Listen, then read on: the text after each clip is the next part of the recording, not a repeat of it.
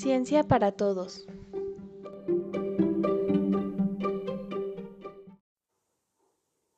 ¿Conoces a alguien que por las mañanas salta de la cama cuando suena la alarma y cuya actividad desenfrenada rebasa toda lógica, como si en esa dinámica brutal se le fuese la vida? Con sin igual rapidez entra al baño al aseo diario, si bien no ha terminado de salir, ya está vistiéndose desaforadamente, mientras comienza el tropel de gritos y llamadas táctiles al resto de la familia. La cocina se convierte en un cuartel de guerra donde todos los integrantes de la casa se atropellan y chocan en su afán de alcanzar o poseer los enseres y alimentos para desayunar. No hay sonrisas, no hay saludos, no hay preguntas, mucho menos un te quiero. Todos miran la pantalla táctil de su smartphone como si se tratara de un traslador mágico que los posicionara en un abrir y cerrar de ojos al lugar donde deben permanecer gran parte del resto del día, la escuela, la oficina, el supermercado o cualquier otro lugar.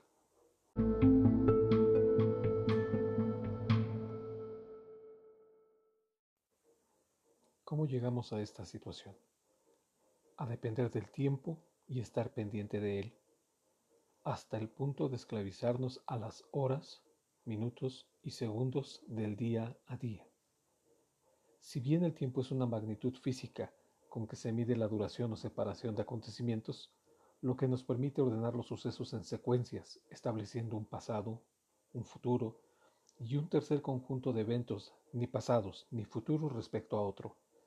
En mecánica clásica, a esta tercera clase se le llama presente y está formada por eventos simultáneos a uno dado.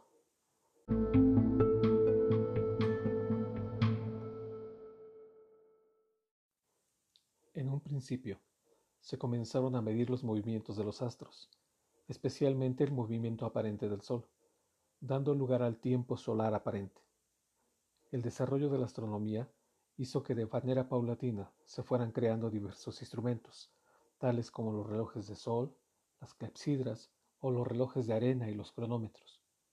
Posteriormente, la determinación de la medida del tiempo se fue perfeccionando hasta llegar al reloj atómico, todos los relojes modernos, desde la invención del reloj mecánico, han sido construidos con el mismo principio del tic-tic, tic-tic.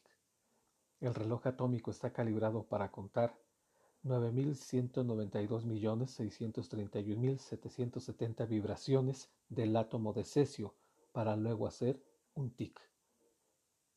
De pronto, el tiempo ha dejado su papel como instrumento del hombre y ha sojuzgado a éste como su siervo su esclavo.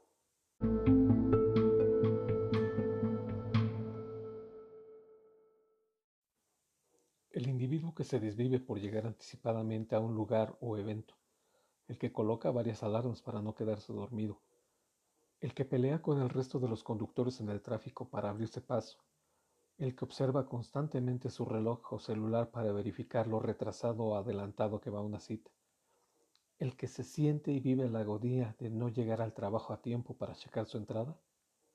Todos ellos, y unos cuantos más, jamás van a ganar la batalla. No se le gana el tiempo, no se lucha contra de él, no se puede ir delante de él. Es una batalla perdida antes de ser iniciada. Jamás seremos capaces de atrapar al tiempo y poseerlo. El tiempo seguirá su camino en esta encrucijada de realidades simultáneas, como nos explica Luhmann. Se pueden construir tiempos específicos para localizar, por ejemplo, las causas en el pasado, los efectos en el futuro. Pero todo esto es posible en la observación que se realiza solo en un presente actual y mediante aplicación de procesos de atribución. ¿A dónde vamos y con qué prisa vamos? La guerra contra el tiempo ha sido perdida. Lo importante es el momento actual, el hoy, el presente, eso que los poetas llaman el aquí y el ahora.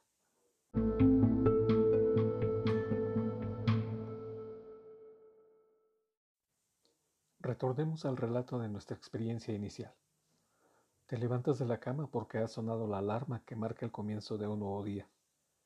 Te das una pausa para mirar a tu compañera o compañero, propiciarle una caricia, darle un beso y decirle cuánto le quieres. Recorres las habitaciones con el mismo ritual para con el resto de los integrantes de la familia. Disfrutas de una ducha caliente en esa mañana fresca y fría. Preparas tu desayuno sin ninguna prisa. Tampoco causa molestia el que choques con el resto de la familia en el ritual del vaivén en la cocina.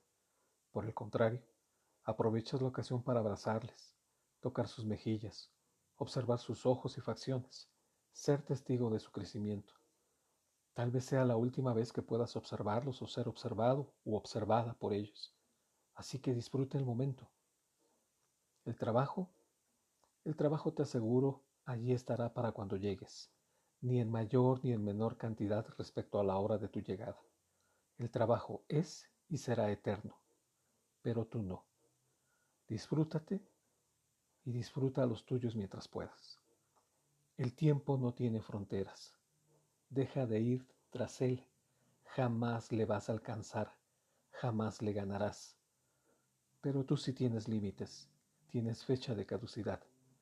Vive tu tiempo con tranquilidad, armonía, amor y seguridad. El tiempo es banal, pero tú, tú eres realmente esencial.